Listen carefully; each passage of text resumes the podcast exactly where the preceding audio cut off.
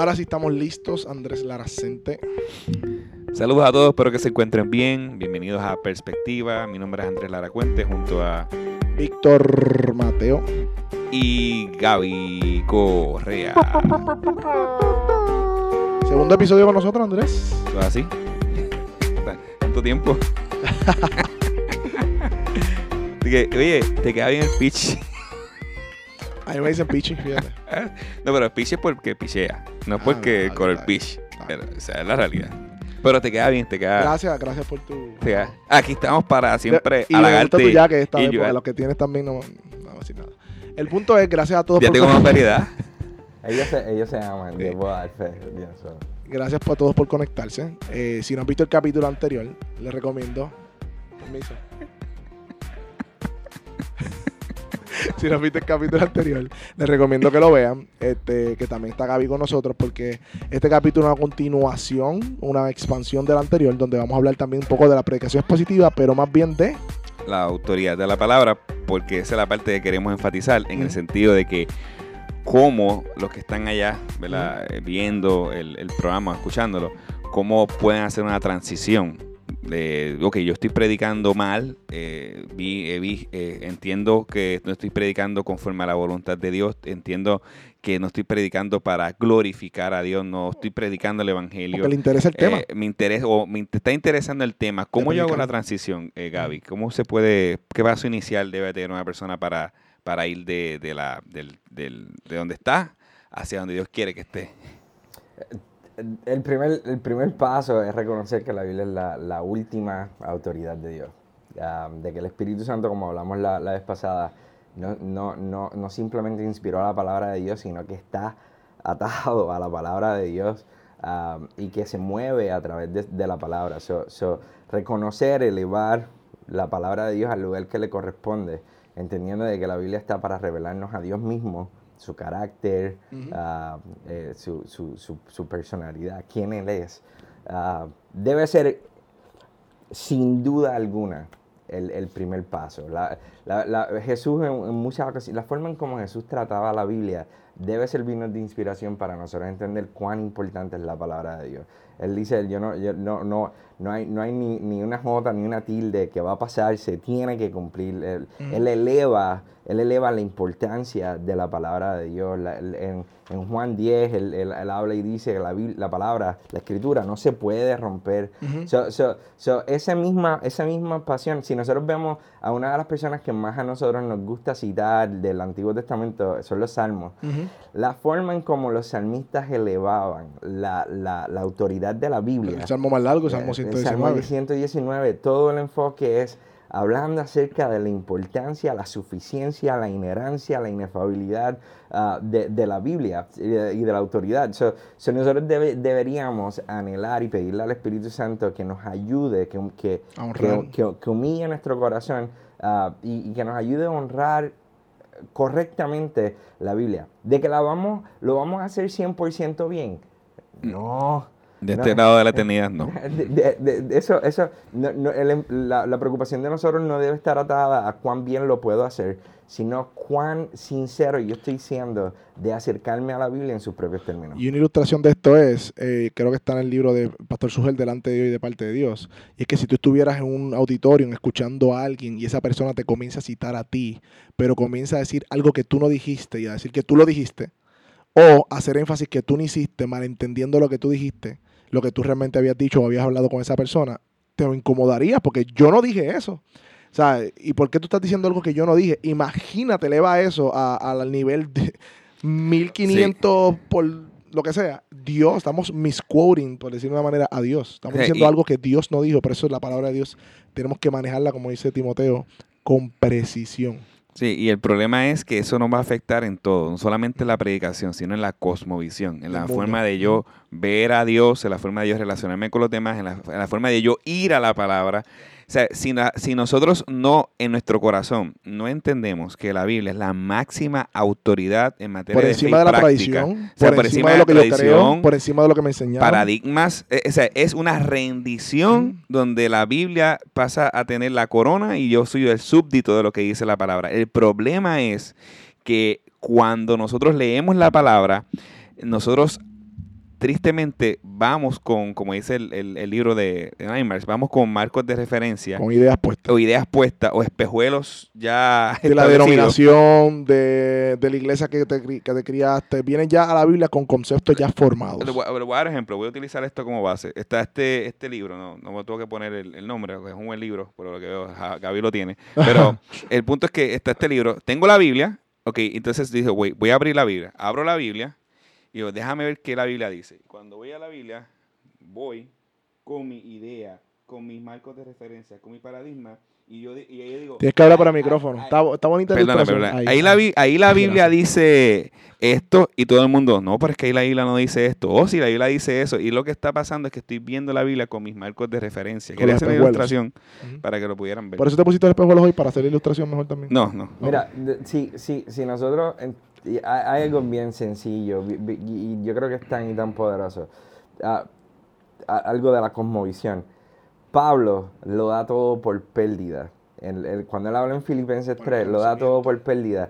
Pero él dice por qué. Él lo da todo por pérdida, todo por el conocimiento de Dios. Cuando, cuando nosotros medimos la, la- la- todo el mundo en comparación a conocer a Dios, todo lo demás es basura. Pero ¿qué es conocer a Dios? Es meternos en su palabra, porque la Ujú. palabra es la que revela a Dios. Ujú. Y para, para poder elevarlo más todavía, para que podamos ver la importancia y cuánta autoridad tiene la Biblia, en Juan 17, cuando Jesús está orando por sus discípulos, en el versículo 3 específicamente dice, y esta es la vida eterna, que te conozcan a ti, el único verdad- Dios verdadero, y a Jesucristo a quien has enviado. Y eso no se puede lograr de ninguna otra manera que no sea metiéndonos en la palabra. Comenzamos por entender la autoridad de Dios en su palabra y eso lo, lo- lo- lo conectamos con nuestra vida de oración para que el Espíritu Santo sea el que nos enseñe y nos revele su palabra. Y yo les garantizo que el resultado de eso va a ser transformación. Amén. Jeremías, Jeremías 9:24.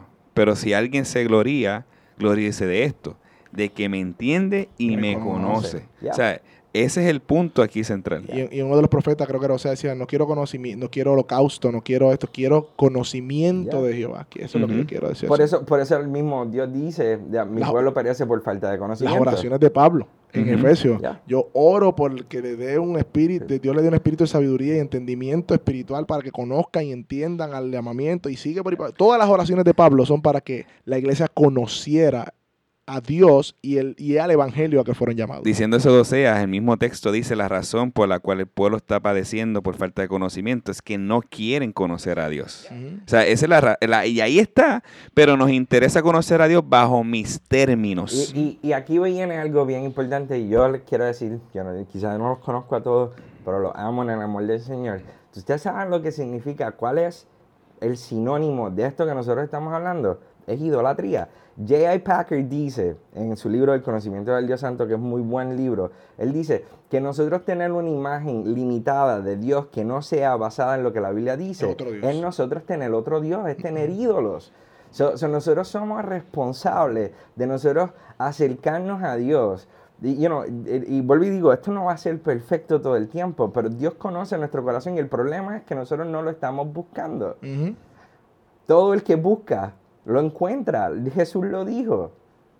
So, so tenemos, tenemos que elevar la Biblia al lugar que le corresponde y, y permitir que sea la Biblia y nuestra vida de oración las que, las que revelen quién Él es, no los púlpitos, no los pastores, no los maestros.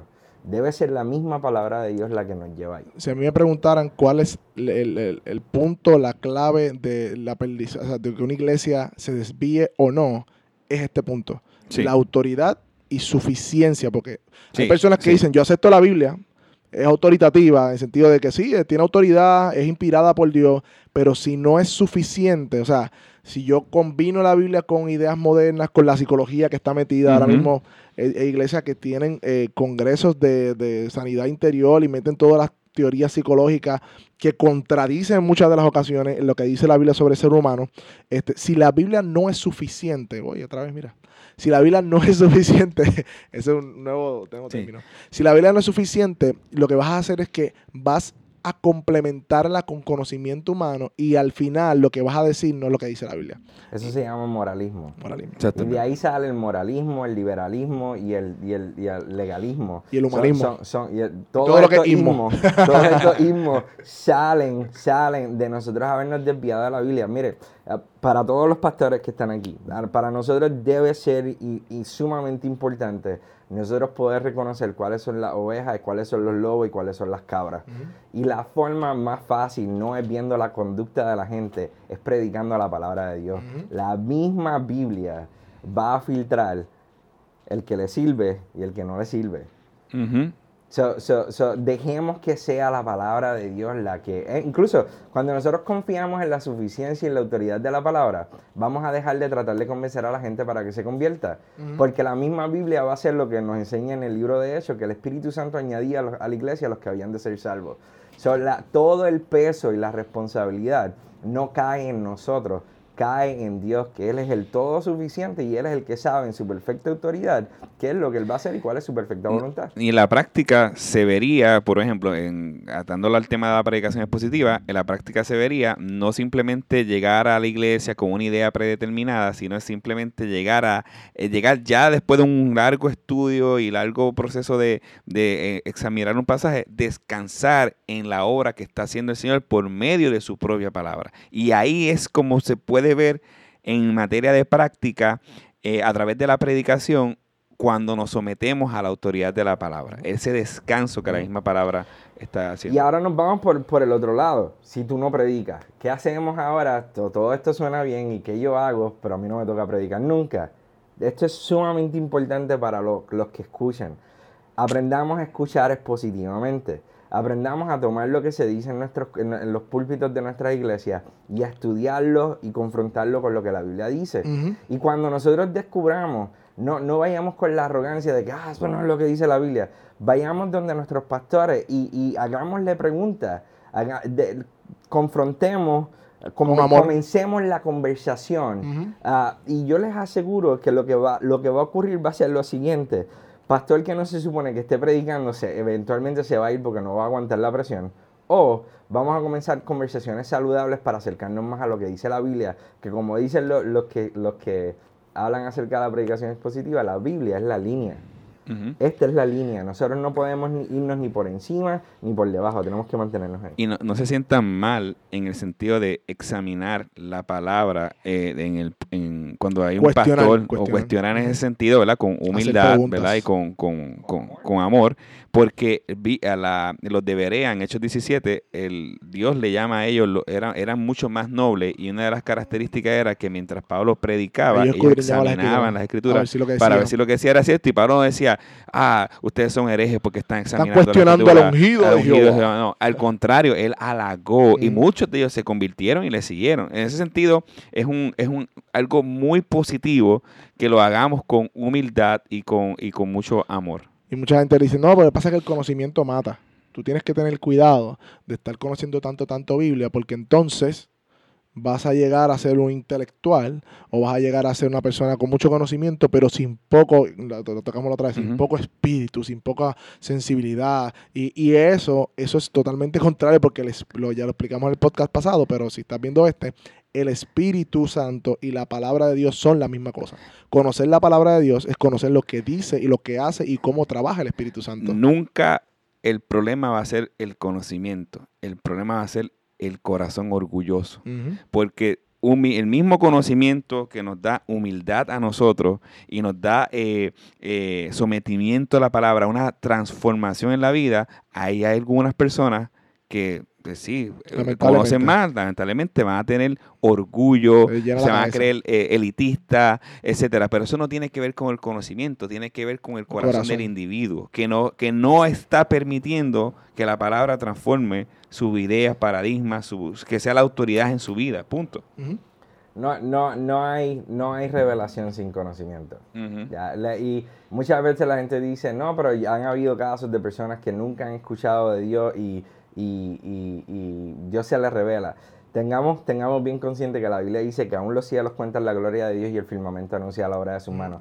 La persona llega a, a la revelación de Dios por el conocimiento que tiene de que lo que ve Es no, es de, no- no es de ellos. Ujú. Ellos no lo crearon. So, so- so, tiene que haber conocimiento antes de haber revelación. Y, y esa revelación debe producir en nosotros, que aquí es donde viene, puede, puede engordar, engordarnos a, a, a ser montón de personas, you know, sobrepeso espiritualmente, o debe llevarnos a la transformación. O sea. Que es la parte aplicable de toda esa revelación. No, y aún así, el texto que dijiste, los cielos cuentan la gloria de Dios, eh, los cielos están contando la existencia de Dios, pero la palabra de Dios es la que nos da el nombre de ese creador y cómo nosotros debemos de eh, guiarnos y, eh, y conocer a ese Dios. Una- esa es la palabra. En, en una, en una ocasión una persona me, me, me detuvo y me dijo, Gaby, pero um, you know, yo, yo entiendo todo lo que tú estás diciendo, pero no estoy de acuerdo porque hay personas que Dios se las ha revelado y nunca han escuchado la palabra de Dios. Y yo, le, yo le- le- me quedé pensando en lo que la persona dijo. Lamentablemente yo soy un poquito lento. Y Yo- me yo soy igual, a yo- veces al otro día que yo contesto. Como una semana en contestarle a la persona. Y, y, y la realidad es que en cada una de esas historias similares, eventualmente la persona sí obtuvo, hu- hu- hubo un despertar en su corazón. No sabe leer, o sea que nunca, nunca va a poder ser li- di- directamente expuesto a la palabra, pero es discipulado por alguien que sí. Exactamente. La palabra llega de forma audible o la palabra llega de forma escrita, leída. So, siempre hay una conexión con la palabra de Dios. Siempre. Ya sea el maestro que tiene un corazón que está pegado a la palabra de Dios y enseña al estudiante, porque el estudiante nunca va a poder acercarse directamente a la Biblia escrita, o, y era lo que sucedía en el tiempo de antes, no había, impre- no había, um, no había libros. Imprenta. Ah, ni imprenta. So, so, so, so, el- el- la responsabilidad que caía en los maestros, en las personas que, que enseñaban, que tenían acceso a la palabra, era triplemente eh, eh, fuerte porque la gente se alimentaba directamente de la palabra a través de ellos. Hablando de enseñanza, de manera breve, eh, ¿nos puede dar un ejemplo de cómo es una enseñanza expositiva de, digamos, tal vez eh, las historias que ya tenemos en la mente, como el arca de Noé, David, Goliat? Co- ¿Cómo realmente contextualizamos eso de manera breve, por supuesto? No vamos a hacer una exégesis So- aquí, pero... So, so, una, yo qui- qui- creo que voy a contestarlo. ¿Cómo no debe ser una predicación expositiva? So, uno de, los de, los de los ejemplos más fáciles es David y Goliat. So, la historia de David y Goliat, ah, primera de Samuel, todo el mundo la conoce y nosotros escuchamos ese, ese, esa historia dada de que, pues, de los problemas de nosotros son, son Goliat. ah, y nosotros somos David y nosotros tenemos que coger una piedra. y Vence a tus gigantes. Ven- Vence a tu Uf. gigante y han escrito canciones con respecto a esto y, y todo. La realidad es que cuando nosotros vemos esa, esa historia, y hay un, hay un término teológico que se llama, la- esa historia es un tipo de Cristo, ah, cuando nosotros vemos esa historia comparada con la historia de Jesús en el desierto, vemos todas las similitudes que nos enseñan que yo ni soy David, ni mis problemas son Goliat sino que el David, el mejor David, el David por encima del David, es Cristo. Y yo, si yo soy, si yo soy parte de esa historia, yo soy, yo soy parte del ejército de Israel que no se atrevía ni podía ganarle al Goliat. Que estaba clamando por... Por, Por un por salvador, por un liberador, estaban, estaban llorando, todos, todos asustados. O sea que nosotros O sea, no somos David, nosotros somos el pueblo.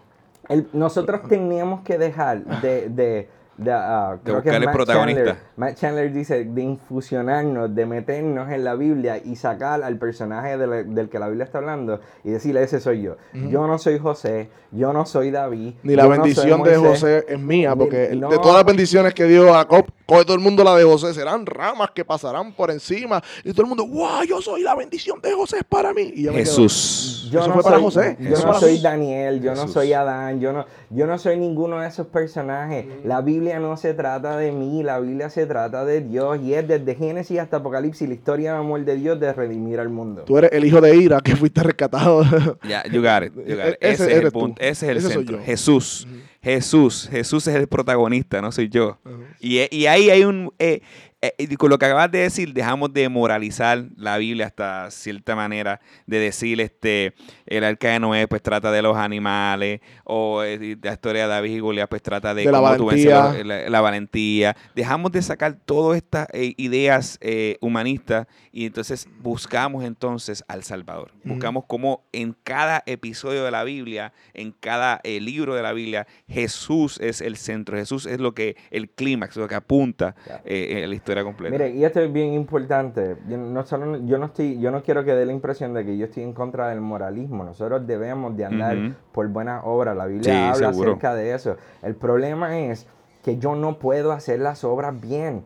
¿Por qué? Porque yo puedo ser una buena persona, pero puedo hacer lo bueno con mala, con mal corazón. Ujú. Ah, vemos muchas personas que dan, donan muchísimo dinero, pero ¿cuál es la razón por la cual donan el dinero? No es por ser generosos, es porque tienen un tax break, le dan, le dan incentivos de, lo- de los impuestos. Y si O no hay vemos- cámaras a veces, no lo hacen. Vemos, exacto, y, y vemos, vemos personas haciendo buenas obras por malas intenciones. La realidad es que de la única manera en como yo voy a poder andar por esas buenas obras con las cuales Dios preparó de antemano que la Biblia dice, es encontrándome con Él primero, haciéndolo a Él el Dios de mi vida. Y eso no ocurre fuera de su palabra. Exacto. Y, y no, es una, no es un énfasis de nosotros. Pedro le dijo a la iglesia que estaba siendo perseguida que tenemos la palabra profética más segura, que hacemos bien en prestar atención. Y luego dice, pues ninguna profecía fue dada jamás por un acto de voluntad humana, sino que los hombres inspirados por el Espíritu Santo, que era la, dual- la separación que lamentablemente la gente hace de la palabra, hablaron de parte de Dios. Así que no es un énfasis de nosotros, los mismos apóstoles, el mismo Jesús, siempre apuntaban a la palabra de Dios. Así que no es un énfasis exagerado. No, es que siempre todo es palabra, palabra, palabra. Hay gente que dice, ay, pero todo es Biblia. Ay, pero todo- entonces, ¿cuál es? Ese es el fundamento. Y cuando nosotros vemos la- al- el camino de Maús, Jesús se detuvo con ellos y le enseñó todo Ujú. acerca de él, Lo que de- decía. que decía el Antiguo Testamento. Sea, esto no, no es un invento de que nosotros nos estamos inventando, ah, pero es que... Es que a nosotros nos gusta estudiar más, por eso vamos a, insistir en la palabra. No, no, no se trata de eso, se trata de descubrir lo que realmente Dios intencionó desde un principio, que Jesús, si Jesús es nuestro Salvador, nosotros debemos de prestarle atención a lo que Él dice. Y si Él dice que el Antiguo Testamento apuntaba a Él, nosotros tenemos que prestarle mucha atención y descubrir qué es eso. No, y también Pablo y Pedro habla de que la misma palabra en, ya en el Nuevo Testamento también es inspirada por, Ujú. por Dios. Así que en ese sentido es todo el canon, toda la Biblia, debemos de prestarle atención. Porque, oye, ahí está la, dice la Salmo 19, la ley del Señor es perfecta. O sea, a- a esto- aquí está la perfección de Dios. Si, lo demás, como decía Víctor, no viene, lo que viene de nosotros es, son ideas pecaminosas. De Dios viene la perfección, de Dios viene, nosotros tenemos que ir a eso. Así que, Amén. ready. Así que la autoridad de la Biblia eh, es todo esto que estamos hablando, que la Biblia debe estar puesta en el lugar que Dios la puso. Y la Biblia es todo lo que la palabra misma se defiende ella misma, por decirlo de alguna manera, es. Salmo 19 habla sobre eso. Este, y toda la Biblia habla sobre eso. Este, nosotros debemos volver a las escrituras este, para poner las escrituras donde, en el lugar que van y someter nuestras ideas, nuestra tradición, lo que se hace en la iglesia, lo que se deja, no se hace, que se debe hacer, todo a través de la palabra de Dios, porque ese es nuestro fundamento. Oye, de- rápido, detengámonos por un momento en nuestra iglesia, en nuestra vida, y examinemos todo a la luz del consejo de Dios. Es decir, esto es bíblico. Esto, esto es de Dios. Esto que yo estoy Eh, eh, haciendo. ¿Cómo lo determinamos? La Biblia No es lo que yo sienta. esto, no es lo que yo sienta. Oye, pero es que yo llevo 20 años en este tipo de tradición, en No mi iglesia. No, no, no, no. ¿Qué dice la Biblia? Oren al Señor para que eso sea una realidad y pidan a Dios, por favor, ten misericordia, Señor, enséñame. Y si, y si ya estoy mal, Señor, me arrepiento, Señor, y creo que tú eres suficiente y me estás mostrando esto para cambiar. Puedo decir una última cosa antes de irnos. Tengamos mucho cuidado con la tradición, porque la tradición en el tiempo de Jesús la guardaban los fariseos y los fariseos terminaron crucificando a Cristo. So, tengamos mucho tiempo y Jesús los reprende en muchísimas ocasiones y los llama hipócritas por- porque le hacían más caso a la tradición del hombre que a la palabra de Dios. Habían, habían elevado la tradición, lo que, me, lo que me enseñaron, por encima de la palabra. Acerquémonos pues confiadamente delante de Él, entendiendo de que Él es el único que puede darnos el oportuno socorro. Entendamos que Él es el camino, la verdad y la vida. Ah, Tomemos todo esto que hemos escuchado por tanto tiempo y elevémoslo y damos, démosle el lugar que a Él le corresponde. Buenos recursos, Kevin de Jong, este libro está en español. Este libro es muy bueno para comenzar la conversación. El libro de David Helm de Nine Marks es otro muy buen libro. Si usted quiere ah, ir más profundo, tenemos autores como D.A. Carson, ah, que habla acerca de la autoridad de Dios. Tiene un libro que es como así de grueso y es todo acerca de la autoridad de Dios, que es buenísimo. Uh, J.I. Packer, eh, Andreas Kostenberger. Estos son, estos son personas que, que se han dado a la tarea de apologéticamente defender, y no es que la Biblia necesite, necesite defensa, pero de resaltar la importancia de nosotros volver a la palabra de Dios y cómo la Biblia va a impactar directamente no solamente nuestra vida, sino la cultura. Y Andrés Lara Cuente con el libro De vuelta, De vuelta al al libro. libro, No, de verdad. Uh, Ah, sí, de sí. verdad. Autor local, boricua, que habla del tema sabiendo lo que está pasando en Puerto Rico, de verdad, lo recomendamos. De Sí, y, el, el- el libro es una, es una eh, crítica, pero es autoexamen también. O sea, no simplemente decir quiénes son, sino que examinemos nuestra fe en ese sentido. Eh, Vamos, se, se olvidó de decir cuando dijiste eso, tranquilo. Es que eso es lo malo de hacer podcast con pastores y predicadores, porque no se callan la boca. Mira quién habla, Dios mío. Bueno, y esos testigos. Hablan, su trabajo es hablar. Brother, este tipo habla por los codos. Fíjate, gracias Si- por estar el con nosotros. Es ese, este está llamado hace rato. Eh, gracias por estar con nosotros una vez más. Este tema es súper importante. Lo hacemos de manera amena, lo hacemos de manera, eh, ¿verdad? Que nos conocemos todos, pero es serio. Este, Gracias por prestar atención, escuchar, comparte esto. Y si tienes una inquietud, habla con tu pastor, pregunta. Si, si escuchas algo que no te hace sentido según la Biblia, cuestiónalo. Estás, estás en todo el derecho de hacerlo con mucha humildad y mansedumbre. Este, yo creo que es tiempo de volver al libro, como dice el libro de Andrés Lara Cuente. No de la frase.